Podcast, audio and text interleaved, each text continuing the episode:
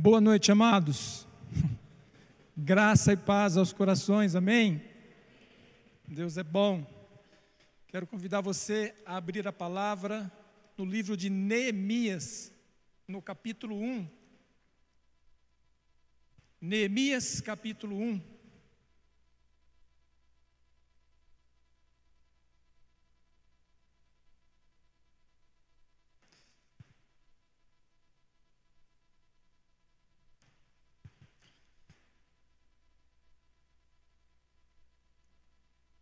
Louvado seja o nosso Deus.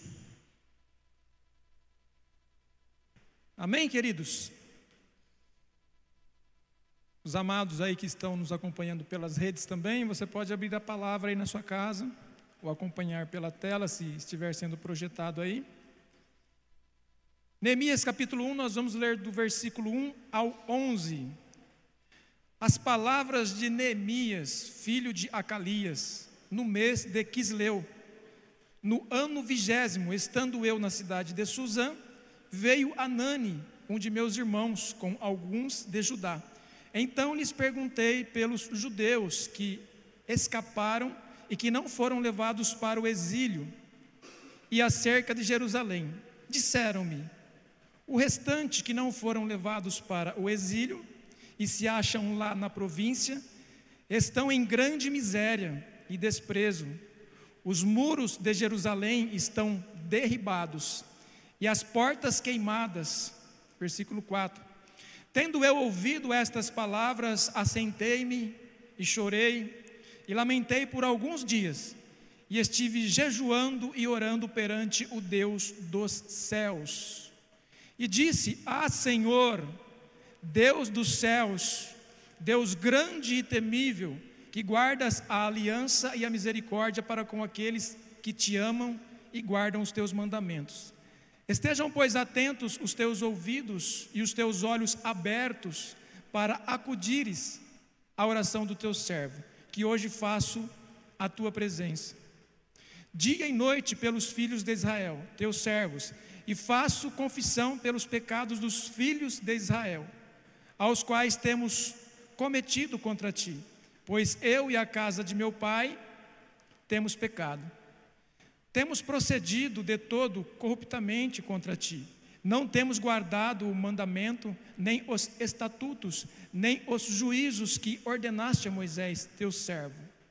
Lembra-te da palavra que ordenaste a Moisés, teu servo, dizendo: Se, tran se transgredirdes, eu vos espalharei por entre os povos mas se vos converterdes a mim e guardardes os meus mandamentos e os cumprirdes, então, ainda que os vossos rejeitados estejam pela extremidade do céu, lá, perdão, queridos, de lá os ajuntarei e os tirei e os tirarei para o lugar que tenho escolhido para ali fazer habitar o meu nome.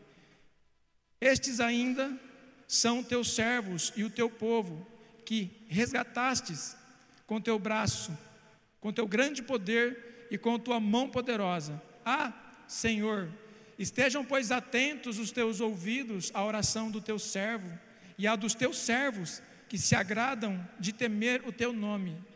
Concede que seja bem-sucedido hoje o teu servo e dá-lhe mercê perante este homem. Nesse tempo eu era copeiro do rei. Amém, queridos? Lido né, aqui o, os 11 versículos que nós lemos, é isso mesmo? É 11 versículos. Pastor Paulo já orou pelas nossas vidas, amém? Recebemos de bom grado a oração profética, então vamos já. É, quero fazer um breve resumo aqui da vida de Neemias, tá? Até eu falo um breve resumo, porque quando a gente fala em Neemias, né? É tudo muito amplo, os feitos de Neemias, ou seja, as ações de Deus através da vida dele. Mas enfim, fazendo aqui um resumo, o livro de Neemias conta a história de Neemias. Neemias significa, o seu nome, né? Neemias significa o Senhor consola. Neemias, Neemias era filho de Acalias. Neemias era descendente daqueles que foram levados cativos para a Babilônia. Neemias teve uma atuação pós-cativeiro, após a queda do Império Babilônico, no reino do Império Medo-Persa. Neemias aparece como o copeiro do rei Artaxerxes. E Neemias, de copeiro do rei, se tornou um líder e governador dos judeus. Neemias foi a Jerusalém sobre a liberação do rei. O rei liberou soldados para o acompanhar e também recursos para a reconstrução dos muros. Para reconstruir os muros né, e, os templos, e o templo também, né, queridos? Para reconstruir o muro, Neemias encontrou oposições de Sambalat, Tobias e Gesem, e através de Neemias foram reconstruídos os muros de Jerusalém. Contudo, Neemias não contentou simplesmente em erguer estruturas físicas, mas desejava também que seu povo fosse edificado espiritualmente. E isto aconteceu com a ajuda de Esdras. Neemias ajudou os judeus a assumir o controle de suas vidas, suas terras e seu destino como povo de Deus. Neemias também foi um exemplo de muitas qualidades nobres. Ele era humilde, motivado, confiante na vontade de Deus, cheio de iniciativas, dotado de grande fé, destemido, organizado, obediente, justo e por aí vai, né? Quantos já leram o livro de Neemias aqui, só para a gente saber? Ai que benção. É isso aí, queridos. O livro de Neemias, né, ele, tra ele traz, né, grandes e profundos ensinamentos.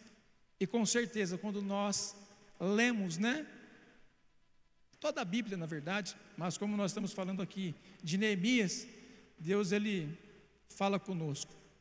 Ele amplia né, a nossa visão, abre o nosso entendimento, ele fala conosco literalmente.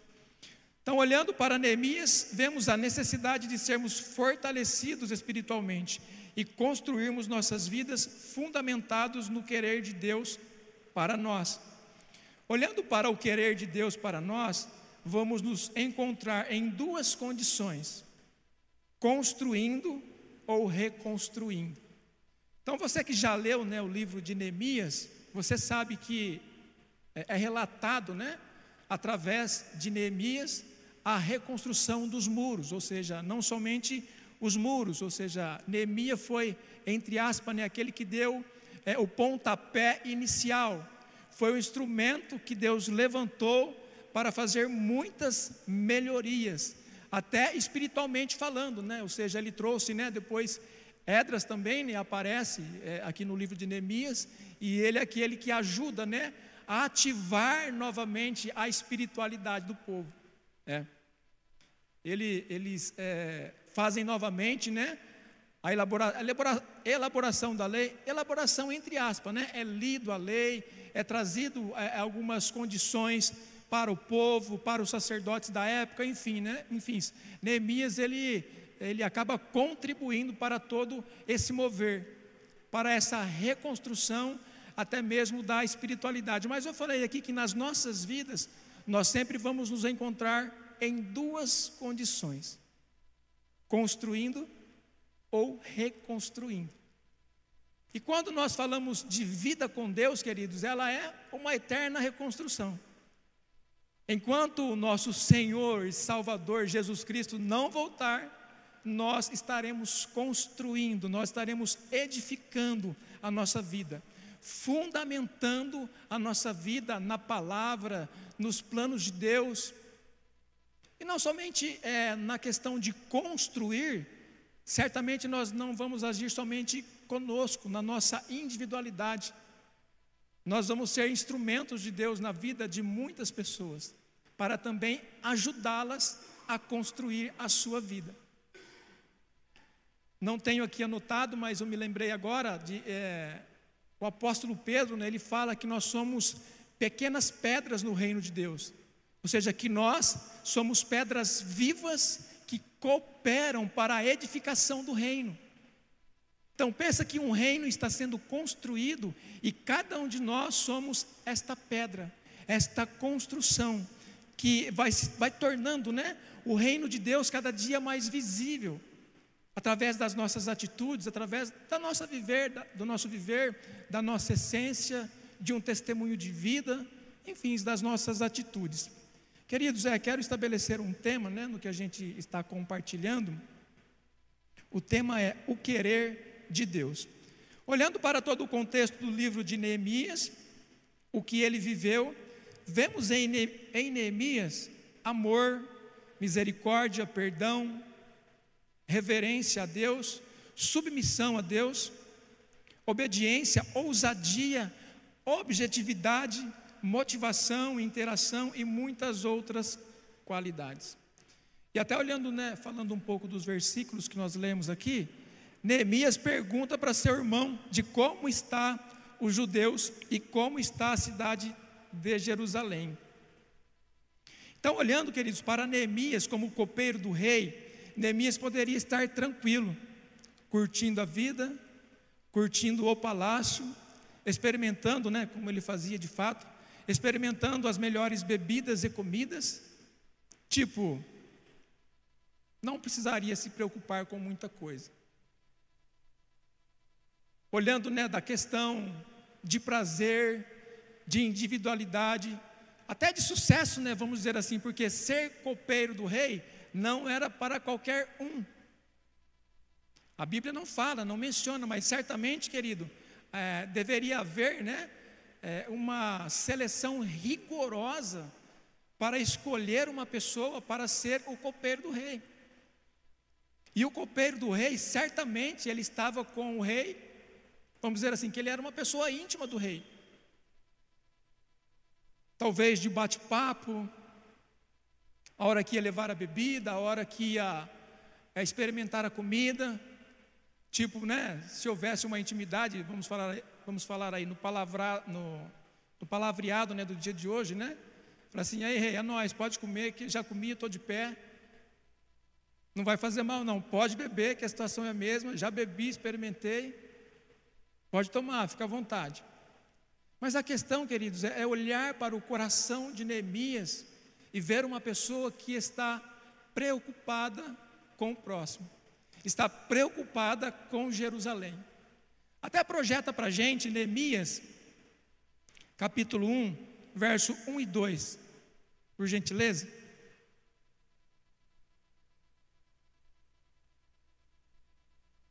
Neemias capítulo 1. Pode ser a partir do 2. Desculpa, 2 e 3 vamos ler então. Vamos lá, queridos, ó. Veio Anani, um de meus irmãos com alguns de Judá. Então lhes perguntei pelos judeus que escaparam e que não foram levados para o exílio acerca de Jerusalém. Disseram-me: o restante que não foram levados para o exílio e se acharam lá na província estão em grande miséria, desprezo. Os muros de Jerusalém estão derribados e as suas portas queimadas. Queridos, voltando aqui no que eu falei, obrigado, querido. Voltando aqui no que eu falei, né? Nós estamos aqui meditando. Olha só, Neemias tinha tudo para estar tranquilo. E no entanto, ele está preocupado com a situação do povo. Ele está preocupado com o lugar, né? Falando de Jerusalém, ele está preocupado com as muralhas. Traduzindo, né? E simplificando, ele está preocupado com o bem-estar do povo. Tanto é que a gente vê a preocupação dele pela reação. Qual a reação de Neemias que nós lemos aí? Tendo eu ouvido estas palavras, assentei-me e chorei e lamentei por alguns dias, e estive jejuando e orando perante, perante o Deus dos céus. Queridos, a questão da preocupação de Neemias mostra, revela, expõe o coração dele. Certamente Neemias ficou pensando após esse relato: que situação triste. Estou aqui, bem, de boa, assim com o rei, mas os meus irmãos, eles não estão bem. Estão vivendo uma situação difícil, precária, de miséria, como é citado de vergonha, desonra. A gente poderia né, até colocar muitas coisas aqui. Então, certamente, Neemias ele está pensando na condição do povo, na condição do muro, na condição do templo onde o povo adorava, na condição da cidade. Neemias está preocupado. Porém, queridos, uma coisa muito interessante. Neemias tinha a convicção que esta não era a realidade que Deus tinha para eles. Pense, queridos, que as pessoas que estavam morando na cidade, talvez elas já estariam acostumadas com a situação. É? Se acostumaram. Bom, tá difícil, tá? Mas pode ser que não mude. Vamos continuar assim. Mas Neemias, queridos, ele tem uma postura, ele acredita que aquilo não era o querer de Deus para aquele povo. Como nós sabemos, né, pelo livro, que é um fato, Neemias não se deixou sequestrar pela situação. Tanto é, né, que nós lemos anteriormente que Neemias se lamentou por alguns dias Queridos, vamos pensar aqui nessa questão de Neemias se lamentar por alguns dias. Aquilo que acontece na nossa vida de ruim precisa ter um tempo de início, entre aspas, término, porque aquilo não vai fugir da nossa mente, mas a questão de como nós vamos é, lidar com a situação, de como nós vamos trabalhar a situação. Ou seja, vamos passar pelo processo às vezes que é doloroso, de perca, desafiador, seja qual for a situação que ela pode se apresentar negativa, no caso de Neemias, ele se lamentou por alguns dias. É certo que se você for estudar o livro de Neemias, de todo o processo, de quando ele recebe é, a informação de Anani, até ele ir começar a edificar o muro, até o, o rei liberá-lo, vamos dizer assim, são quatro meses. Mas por poucos dias ele se lamenta, ele chora e ele se levanta, então ele começa agora a orar e a jejuar. Ok? Então, queridos, Neemias não se deixa sequestrar pela situação. Neemias não se tornou refém da situação. A mente de Neemias não ficou presa à situação. Queridos, é, essa questão, esta palavra que eu estou usando aqui, que Neemias não se deixou sequestrar pela situação, Deus tem falado muito comigo nesta questão. Existem muitas situações em nossas vidas que nós corremos o risco de nos deixar ser sequestrados pela situação, nos tornarmos refém das situações. Então, queridos, isso vem na verdade como um alerta Posso dizer que principalmente para mim, mas estou repartindo com você nessa noite. Que independente das situações, das adversidades, queridos, às vezes a gente é, conversa com pessoas que elas passam por situações que na verdade elas vão aprender a administrar a vida, porque há situações que elas não vão mudar mais. Mas Deus está presente na vida delas, trazendo consolo, trazendo fortalecimento, exercendo de uma forma eficaz a paternidade dele. Então, independente de situações, nós sempre vamos encontrar o recurso necessário para prosseguirmos. Nós vamos encontrar o recurso necessário para o bem-estar, para o crescimento. Nós podemos chorar por alguns dias, nós podemos lamentar por alguns dias, mas Deus tem um caminho, Deus tem uma estratégia. O plano dele ainda está de pé. É como o caso do povo, né? Que Neemias vai agir aqui para reconstruir os muros. Não podemos permitir que as situações sequestrem a nossa mente, nos fazendo refém do medo, da vergonha, da, insegura, da insegurança, da incredulidade Queridos, muitas coisas nas nossas vidas, elas surgem, parece que é de propósito para nos tornar pessoas descrentes, pessoas incrédulas, pessoas que vão olhar para uma situação que parece que ela é gigantesca. Mas Deus sempre será maior que todas as coisas. Deus sempre será maior que todas as coisas. Neemias sabia que aquela situação não era um ponto final na história. Então Neemias chora, se lamenta, jejua e ora perante o Deus dos céus. Aqui, queridos, tem uma outra reflexão. É que diante da situação, existe um lugar onde nós precisamos nos recorrer.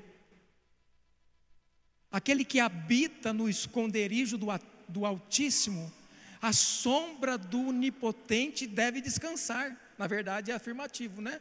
A sombra do Onipotente descansará.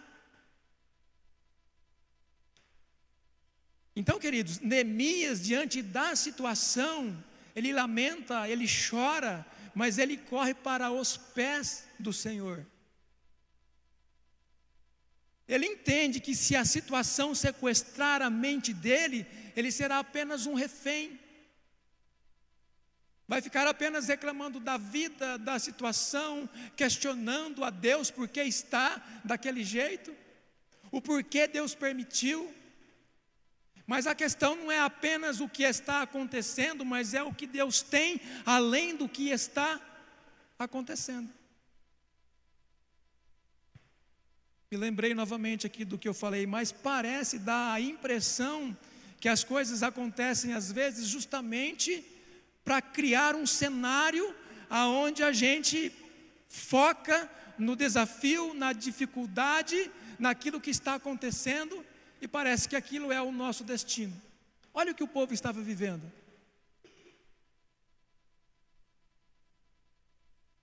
Muro derrubado, portas queimadas, situação de miséria, difícil, mas não era aquela a realidade que Deus tinha para o povo. Queridos, existe uma realidade de Deus para mim, para você. Existe uma realidade de Deus para a nossa vida conjugal. Ô oh, glória! é. Existe uma realidade de Deus para a nossa família, para os nossos filhos, para a igreja, para a nação. É. Mas vocês percebem como que as coisas se apresentam? A realidade de Deus está acima dela. E esse cântico que foi cantado hoje aqui é profético para nós, né? A igreja avança, né, pastor? A igreja cresce, né, pastora? Frutifica. A igreja é curada, a igreja é liberta. A igreja tem um Senhor, queridos o Senhor de toda a glória, o Senhor dos senhores, o Rei dos reis. O Senhor Deus é aquele que se assenta em um alto e sublime trono. E é Ele que nós servimos. Então, queridos, estamos falando aqui de Neemias, porém olhando para as nossas vidas. Você já se deparou com alguém que relata a história de vida, a história da pessoa, né? Você já viveu essa experiência? A pessoa relata a história de vida para você, e muitas vezes a pessoa também está em ruínas, e você se sente motivado por Deus para lutar e para ajudar tal pessoa. Eu acho que os pastores já viveram muito isso, né? em ajudar, em entrar na brecha. Mas nós aqui, queridos, os demais, você já foi procurado por alguém que contou a história que ela está passando, que talvez chorou, lamentou. E você sabe que não, não é um ponto final para a vida dela aquilo que ela está falando. Tem uma chama dentro de você que queima. E Deus quer usar a sua vida para abençoar essa pessoa, para ser um reconstrutor de brechas, para edificar muros, para edificar relacionamentos, famílias, pessoas em si. Estamos falando de Neemias, mas nós também, Deus também conta conosco para esta realidade. É? Talvez você não saiba ainda o potencial que você tem, mas Deus colocou algo poderoso dentro de você. Algo não, perdão. Deus colocou alguém maravilhoso dócil, mas poderoso, o Espírito Santo, que te dá sabedoria, discernimento, ousadia, revelação, que te empodera, que te dá palavras proféticas para ajudar o próximo. Lembrei aqui, né, a gente falou sobre construção e reconstrução. No caso, essas menções aqui que eu acabei de dizer, é na questão de ajudar alguém a reconstruir a sua vida. Mas nós podemos também estar em construção. Estou edificando, estou crescendo, estou orando, estou jejuando, estou comprometido com a leitura da palavra, estou comprometido com as quartas de orações, ou seja, eu oro todo dia em casa, né? O que é uma quarta de oração, né, pastor Paulo? Estou aqui, é nós. Estou comprometido para edificar a minha vida, para edificar a vida do meu irmão. Então, queridos, olhando para a atitude de Neemias, vemos que Neemias sabe do poder de Deus, da grandeza de Deus, pelo clamor dele, tá? Do amor e do poder de intervenção que há em Deus. Vemos Neemias está buscando a Deus pelo bem-estar do povo. As atitudes de Neemias, de Neemias revelam o coração de Neemias. Aqui, queridos, é onde Deus mais falou comigo. Por isso estou aqui, estamos aqui compartilhando sobre Neemias. As nossas atitudes revelam o nosso coração. Provérbios, né, vem falar sobre tudo que deve guardar, guarda o teu coração, porque dele procede os caminhos da vida, as intenções, boas ou ruins, mas procedem do nosso coração. Então, as nossas atitudes revelam o nosso coração. E olhando né, aqui para Neemias, temos um grande ensinamento. Ao alinharmos o nosso coração com o querer de Deus, vivemos os planos de Deus. Queridos, entenda isso. Se você olhar todo o histórico, o povo passou 70 anos, 70 anos né, no cativeiro, cativeiro babilônico. Então, alguns regressaram e Deus quer fazer o quê? Restaurar. Quer cuidar deles novamente. Quer se manifestar novamente como Deus de restauração, de reconstrução, o Deus de poder e graça. O Deus que é Deus daquele povo quer se revelar a eles. E então, Deus olha para Neemias e Neemias está preocupado. Neemias pergunta para Anani, e aí, como que está a galera lá? Ó, oh, não está boa a situação não. E Deus está olhando para Neemias, para o interesse dele. Neemias se lamenta, Neemias senta, se lamenta, chora, ora, jejua, e Deus está olhando para Neemias. E Deus fala assim: que interessante, parafraseando, tá? e de repente Deus olha e o que Ele quer fazer, o clamor dele é justamente por aquilo que está no meu coração. O clamor de Neemias era exatamente o que Deus queria fazer. Queridos, vamos alinhar o nosso coração, em nome de Jesus. Talvez você já esteja com, com o teu coração super alinhado, mas fica aqui, né? Essa, esse convite. Qual é o querer de Deus para você? Alinha o teu coração com o querer dele. Você vai viver o céu na terra. É. É o que aconteceu com Neemias, quando ele alinhou o coração dele com aquilo que estava no coração de Deus. Ele foi instrumento de amor, de poder, de graça, de restauração, de libertação, de renovo espiritual. Então, queridos, alinhar o nosso coração com aquilo que está no coração de Deus, certamente viveremos aquilo que Ele tem para nós. Agora, o que nós precisamos né, é na nossa vida de intimidade, na nossa leitura da palavra, conhecer o querer de Deus para as nossas vidas e ir alinhando.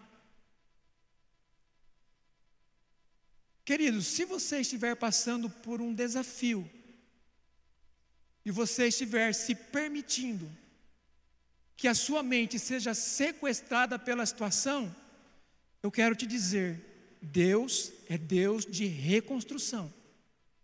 Deus é Deus de restauração.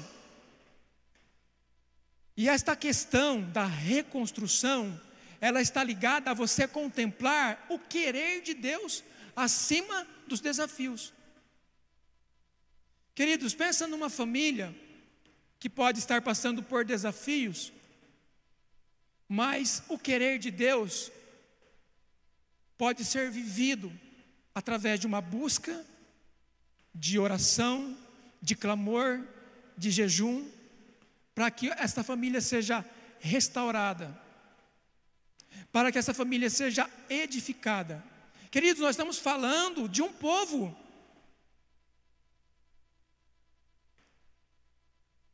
comparativamente falando, estamos reduzindo a uma família. Papai e mamãe, Paulinho e Adriana. Olhe para a sua família além dos acontecimentos. Olhe para a sua família conforme o querer de Deus. Porque papai e mamãe na família são os reconstrutores. São são aqueles que constroem também, né, queridos? A gente não pode falar só da reconstrução. Porque a reconstrução, na verdade, pode acontecer, né? A reconstrução, na verdade, é olhar para aquilo que você já construiu, mas agora foi danificado. Então você precisa tanto construir como reconstruir. Mas como, queridos, a, a, origem dessa palavra, ela começou na questão de não permitirmos que a nossa mente seja sequestrada por aquilo que é negativo. Nós precisamos contemplar o querer de Deus para as nossas vidas, acima de todas as coisas. Então, dando continuidade aqui, queridos, Deus está olhando para Neemias e Deus viu no coração de Neemias o desejo pelo bem do povo, né? De reconstruir os muros de Jerusalém. Então, Deus, através do rei, envia Neemias, disponibiliza os recursos para a trajetória, incluindo soldados para acompanhá-lo. É importante observar que Neemias não espera um profeta, um anjo, um sinal sobrenatural. Neemias tem atitude. É interessante observar isso na, na leitura, queridos. Muitos homens de Deus, muitos profetas foram movidos por sinais extraordinários, pelo sobrenatural, por visita de anjos, por acontecimentos espirituais. Mas Neemias tem no coração algo bom para aquele povo. E Neemias não esperou a confirmação. É lógico, queridos, que ele é enviado pelo rei, há uma atuação de Deus aqui. A Bíblia fala que as mãos, o próprio Neemias vai falar, né? As mãos do Senhor estão sobre mim, e as mãos do Senhor estão sobre nós, amém? Deus é bom. E podemos dizer, né, queridos, que as mãos do Senhor estão sobre nós e o Espírito Santo está em nós. Aleluia. Verdade inquestionável. Falando da situação de Jerusalém, os muros destruídos, nos muros, né, destruído, havia entulho, lixo, mato, bichos. Olha só, queridos, como que a gente pode detalhar e pontuar muitas coisas. Uma coisa é você imaginar uma muralha, né? Com alguns pontos danificados. A outra é você saber que após a danificação, abriu-se uma brecha e ali entrou bichos, ali cresceu mato, ali pessoas jogou sujeira. Então, olha o que ocasiona muitas vezes uma brecha na vida de uma pessoa.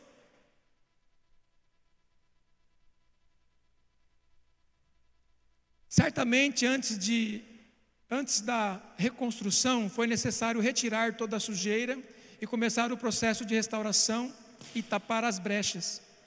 Neemias começa pelos muros, tapando as brechas, trazendo novamente a segurança para impedir que inimigos adentrassem. Só a questão de reparar primeiro as, as brechas no muro para impedir que o inimigo adentre traz o seguinte ensinamento na vida do cristão: ele precisa estar atento com possíveis brechas, pois as brechas permitem que os inimigos entrem. Então, vive-se uma vida de constante luta com o inimigo, a ponto de ficar focado apenas no inimigo e não construir ou reconstruir portas que dão acesso ao querer de Deus. A questão de tapar as brechas, né, querido? Falando um pouquinho dessa questão, até é, eu fiz algumas pesquisas e falando sobre o tamanho da muralha, essa muralha que Neemias reconstruiu, ela tem todo um histórico anterior, né, mas enfim, partindo daqui para a gente ganhar tempo, é, essa muralha que Neemias reconstruiu, ela tinha quatro, tem, né? 4 quilômetros de comprimentos, ok? 4 quilômetros de comprimento, é, aí vai ter em média 12 metros de altura, em média 2 metros e meio de largura. Então, passar, ou seja, às vezes o, os pontos mais estreitos dessa muralha, imaginou que gigantesco que ela é? E ainda assim, queridos, é, conseguiram danificar, destruir. Olha só como que é sério, né? Como realmente nós precisamos estar aí com a nossa vida é, é, ao, no altar, aos pés do Senhor, edificados pela palavra. Mas ok, voltando aqui na questão da muralha, né? É necessário então manter brechas tapadas. Queridos, ó, um raciocínio rápido. Se você pegar é uma muralha de 4 quilômetros, 4 mil metros, e com algumas portas, geralmente né, os vigias eles ficam nas portas. Então, se tiver brechas no muro, facilita a entrada do inimigo. Agora, se você jogar isso para as nossas vidas, nós precisamos manter esse muro, a nossa vida, como uma muralha de fato, né?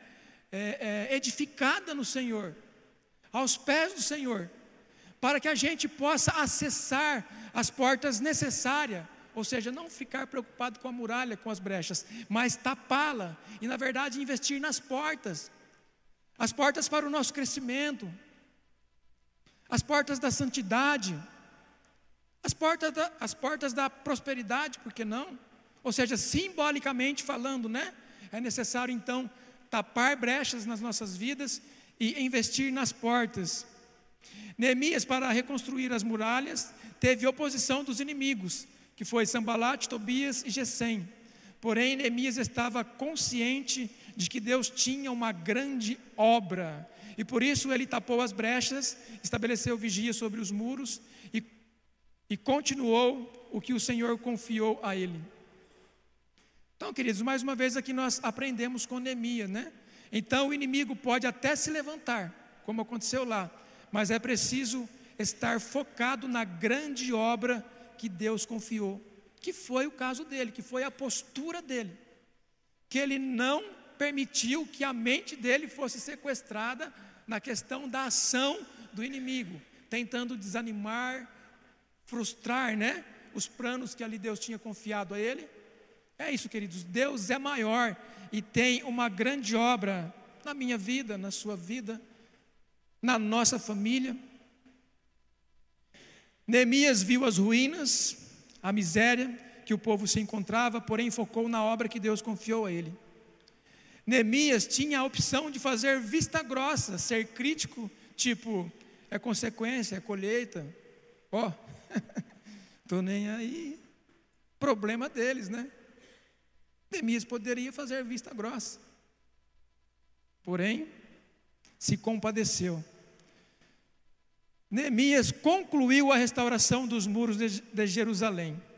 Neemias, ao reconstruir os muros, construiu pontes. Isso aqui também é muito bênção, queridos, para as nossas vidas. Estas pontes que Neemias está construindo é de uma ruína para uma realidade de Deus. Da tristeza, Neemias constrói uma ponte para a alegria.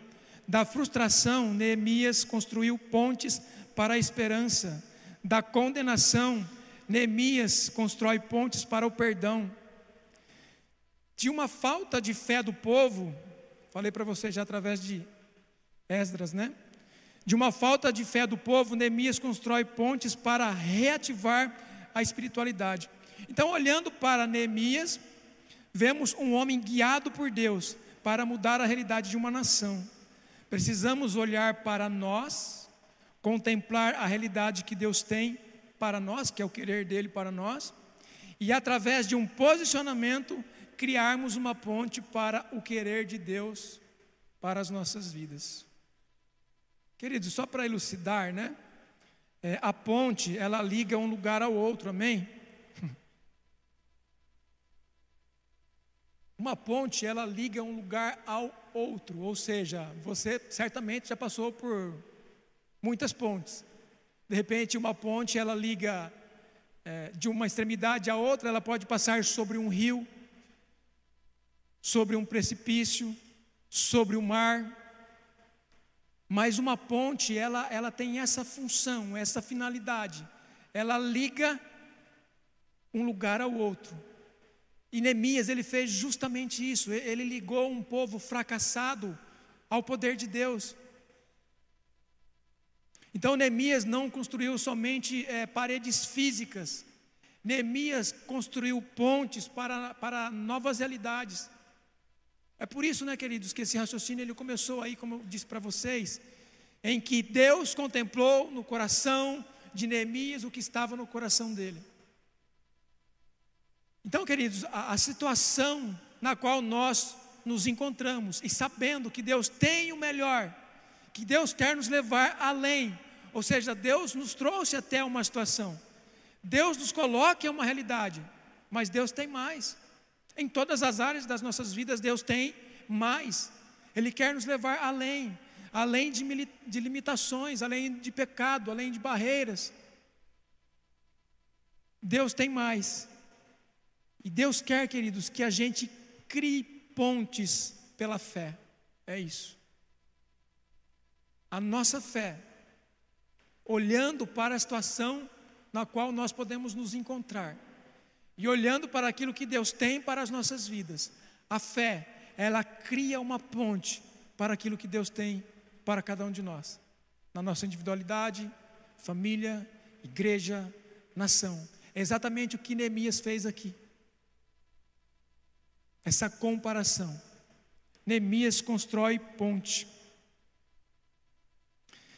E é preciso ser determinado como Neemias o povo que estava vivendo em Jerusalém, em meio às ruínas, poderia estar conformado com a situação. Até falei um pouco sobre isso, né, queridos? Porém, Neemias estava decidido a ajudar os judeus a viverem o querer de Deus. Precisamos estar atentos à nossa rotina, estilo de vida e qual é o real querer de Deus para todos nós. Considerando Neemias como um exemplo a ser seguido, Assim como Neemias foi um homem de pontes para ajudar o povo a estarem na vontade de Deus, podemos ser ponte para as pessoas, na família, no trabalho, na escola, na igreja. Talvez você foi um dia ponte para o seu filho devido ao momento, né, que ele poderia estar passando de tristeza, de decepção, você trouxe ali uma palavra de conforto, de encorajamento. Então você criou uma ponte para ele ir para uma nova realidade. Ou seja, você ampliou a visão dele que a vida não era somente aquilo que ele estava decepcionado, mas tem muito mais para se viver, queridos, em Deus, do que a gente imagina. Deus confiou a Neemias a missão de reconstrução dos muros de Jerusalém. Certamente cada um de nós temos uma missão. Quantos têm uma missão aqui? Faz assim com a mão. Todos nós temos uma missão, né, queridos? Hoje, quando você abriu o olho pela manhã, a tua missão aí, ó. A misericórdia de Deus se renova toda manhã.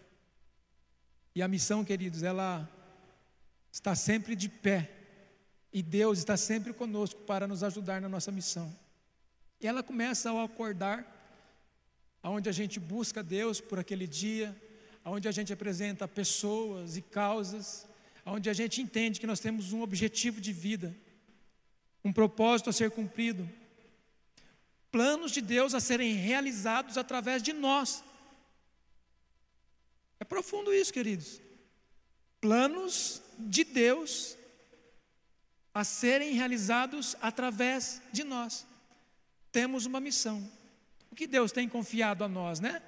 Para Neemias, Deus confiou uma grande obra e ele estava focado naquilo que Deus confiou.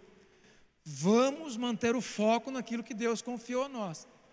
Queridos, um grande Deus não tem obra pequena. É a gente que classifica as coisas que Deus faz. Ah, Deus fez uma obra pequena. Não. Pelo seu poder, pelo seu amor, pela sua graça, pela sua intervenção, tudo é uma grande obra de Deus em nós e através de nós. E aqui me lembrei de novo, né? Ou nós vamos estar construindo ou reconstruindo. Bom é construir, né, queridos? O que vocês acham? Bom é construir. Eu conheço pessoas né, que compraram, lembrei agora também aqui. Eu conheço pessoas que compraram um imóvel, né? E todo danificado. E aí eles reconstruíram, né? Comprou num preço bem simbólico. E aí eles reconstruíram, então o valor foi lá em cima, né? E foi, foi bom, né? foi um bom negócio para a pessoa. Então, reconstruir nessa situação para gerar o bem, né? Nesse sentido, é, é até legal, né?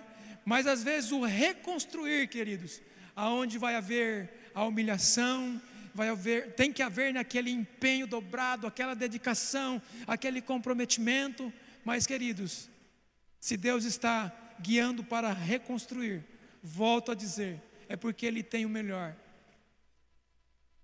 E conforme, né, queridos, aquilo que acontece na vida de Neemias, Deus tem o melhor e Deus tem o recurso. Talvez não aconteça como aconteceu com Neemias, né? Com Neemias. Porque ele dá as cartas para o governador, já no caminho, né, é disponibilizado a madeira, enfim, né? Deus vai trazendo tudo ali naquela grande obra, as coisas vão se concluindo, tanto é que a reconstrução do templo foi em 52, perdão, a reconstrução das, das muralhas, né, foi em 52 dias. Ou seja, foi rápido, né, pela quantidade é, é de dias aí. Mas enfim, queridos, bom é construir. É você de repente, ainda hoje, né?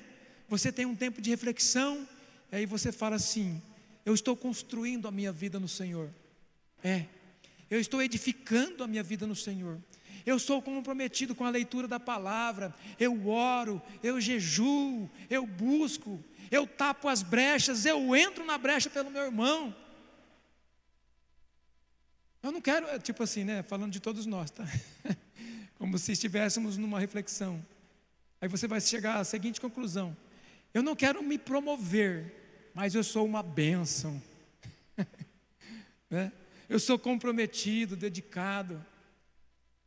Aquele olhar de Deus lá para Neemias, porque Deus estava olhando para Neemias e falando: Olha, aquilo que está no meu coração também está no meu, então ele é um instrumento. Então você se encontra também nessa condição, eu também. Estamos colocando no coração o querer de Deus para sermos instrumentos dEle. Amém? É isso, Deus é bom, deixa Deus fazer a obra. Então Deus confiou a Neemias a missão de reconstrução dos muros de Jerusalém. Certamente cada um de nós temos uma missão e simbolicamente temos uma Jerusalém para reconstruir. Talvez a nossa própria vida, família, alguém que nós amamos, relacionamentos, relacionamentos pais e filhos. Quando olhamos para as nossas vidas com Deus, somos gratos pela salvação, pela presença de Deus e por muitos outros motivos, né? por tudo aquilo que Deus faz é por nós. E na nossa trajetória estaremos sempre construindo, estamos firmes, edificando um viver fundamentado no querer de Deus. Ou quem sabe, né, reconstruindo, falamos um pouco aqui. Em nossas vidas, tudo o que estiver de acordo com o querer de Deus é um convite à reconstrução. Entendeu essa frase aqui? Em nossas vidas, aquilo que estiver no nosso coração, que pode estar também no coração de Deus, certamente, queridos, é um cumprimento de propósito. Isso vai soar como um convite para construir ou reconstruir. Amém? Fazendo um resumo já, Pastor Paulo. Reconstrução começa reconhecendo possíveis erros e alinhando o nosso coração com o querer de Deus. Fazendo agora um resumo, queridos, desta palavra. Um povo arruinado em todos os sentidos. Porém, existia em Deus uma proposta de reconstrução, de bênção, de vida espiritual ativa. E Deus encontrou no coração de Neemias o que estava no coração dele, de Deus. Uma frase, queridos. Quando um homem ou uma mulher alinha o seu coração com o querer de Deus, o céu se manifesta na terra. O céu quer se manifestar na minha vida e na tua vida. O céu quer se manifestar dentro da nossa casa, queridos. Deus estabelece o reino dele conforme aquilo que temos no coração, alinhado com o querer dele. Uma reflexão. Quando um homem ou uma mulher alinha o coração com o querer de Deus, recebe recursos para construção ou reconstrução, ou seja, para as realizações. E nós recebemos o maior recurso que alguém pode ter o Espírito Santo está em nós para nos guiar. Nós falamos aquela hora de ponte, queridos, lembra? Olha aqui, ó. Noite de ceia. Não vou falar nem de nós, tá? Havia muitas pessoas caminhando a passos largos para o inferno, mas o Senhor Jesus nos amou a tal ponto que se entregou por nós e criou uma ponte do abismo para o céu, de uma realidade de ruína para uma realidade de bênção, de uma realidade, queridos, falando de Deus, né, que não tínhamos a paternidade dele, para uma realidade onde nós temos esta paternidade maravilhosa de Deus para as nossas vidas. O Senhor Jesus, Ele foi o caminho, sim, caminho, verdade e vida. Mas como nós falamos, né, sobre a ponte, Ele criou essa ponte. E por isso nós estamos aqui nessa noite, com esse privilégio, essa oportunidade de construirmos em Deus, de edificarmos, de contemplarmos o querer dele para cada um de nós.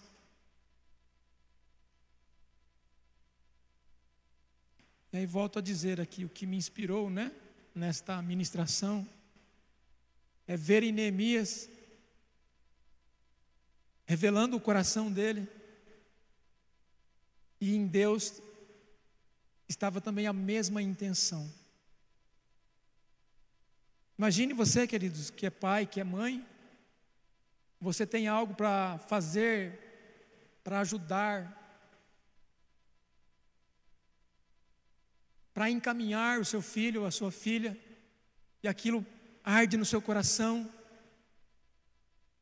Você ainda não falou para ele ou para ela, mas de repente o filho ou a filha chega e fala: Olha, eu, eu, eu quero isso aqui para a minha vida.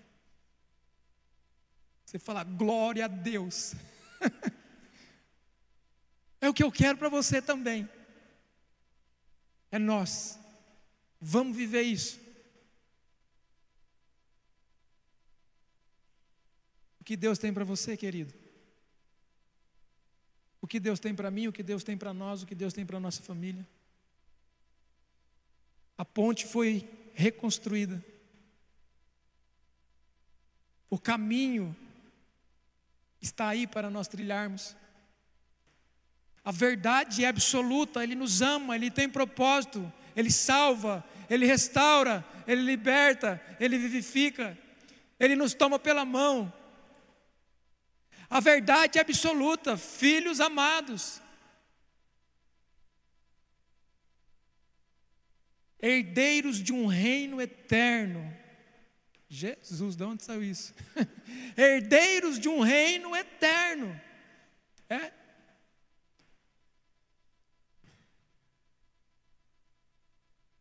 Falando em reino eterno, as frustrações daqui, deste mundo, Jesus disse, né, no mundo tereis aflições, mas no reino eterno é onde é enxugado todas as lágrimas, queridos.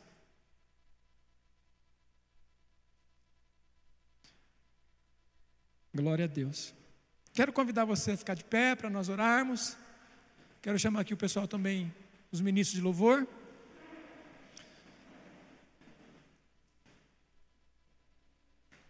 Pai, nós estamos aqui com muita alegria, com muita gratidão no nosso coração, porque todos nós somos filhos amados do Senhor, é isso? O Senhor não faz acepção, o Senhor nos amou primeiro, o Senhor nos chama pelo nome, o Senhor nos agracia, o Senhor nos empodera, o Senhor abre o nosso entendimento, amplia a nossa visão, o Senhor nos dá sabedoria e estratégia para fazer reparos nas nossas vidas, para tapar as brechas, Pai, para é, ativar a espiritualidade, para nos levar além, Pai, de tudo aquilo que tenta impedir as nossas vidas, ou seja, o Senhor nos orienta para que nós não venhamos a deixar que as situações negativas, Pai, deste mundo, desse século, do sistema, não aprisione, não aprisione a nossa mente, pois o Senhor quer nos guiar pelo Espírito, pois o Senhor quer para nos levar aquilo que está no teu coração.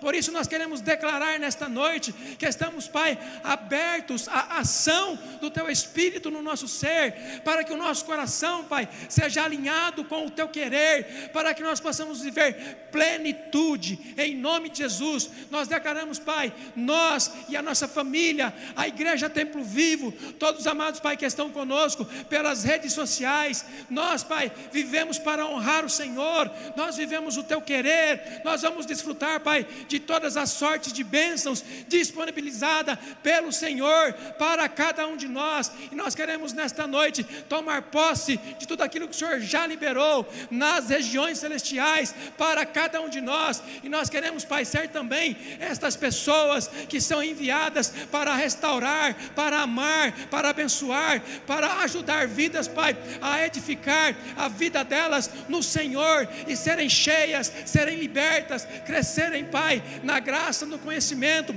e viverem também para a glória e para o louvor do Teu nome. Pai, nós queremos agradecer por tudo quanto o Senhor já fez. Sim, nós te agradecemos por aquilo que o Senhor já fez, por aquilo que o Senhor está fazendo, por aquilo que o Senhor ainda fará, pois a tua palavra diz, Pai, não dorme o guarda de Israel Israel, e o teu Espírito, ele atua no nosso ser, dioturnamente, Pai, oh aleluia, nós te louvamos, te bendizemos e te agradecemos, e declaramos, Pai, pela fé, em nome de Jesus, sobre as nossas vidas, sobre a nossa casa, sobre a igreja, sobre a nação, nós declaramos em nome de Jesus, o teu querer, ele prevalece, em nome de Jesus, a tua vontade, ela é estabelecida, os teus planos, eles se cumprem, e a nossa vida é uma crescente, é é de testemunho, é de bênção, é de paz, é de alegria, é de provisão, é de prosperidade, é para honrar e bem dizer o teu nome. Nós oramos agradecidos, Senhor, em nome de Jesus.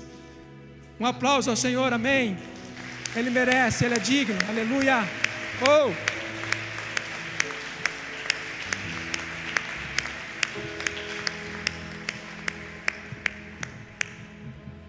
Amém. Glória a Deus.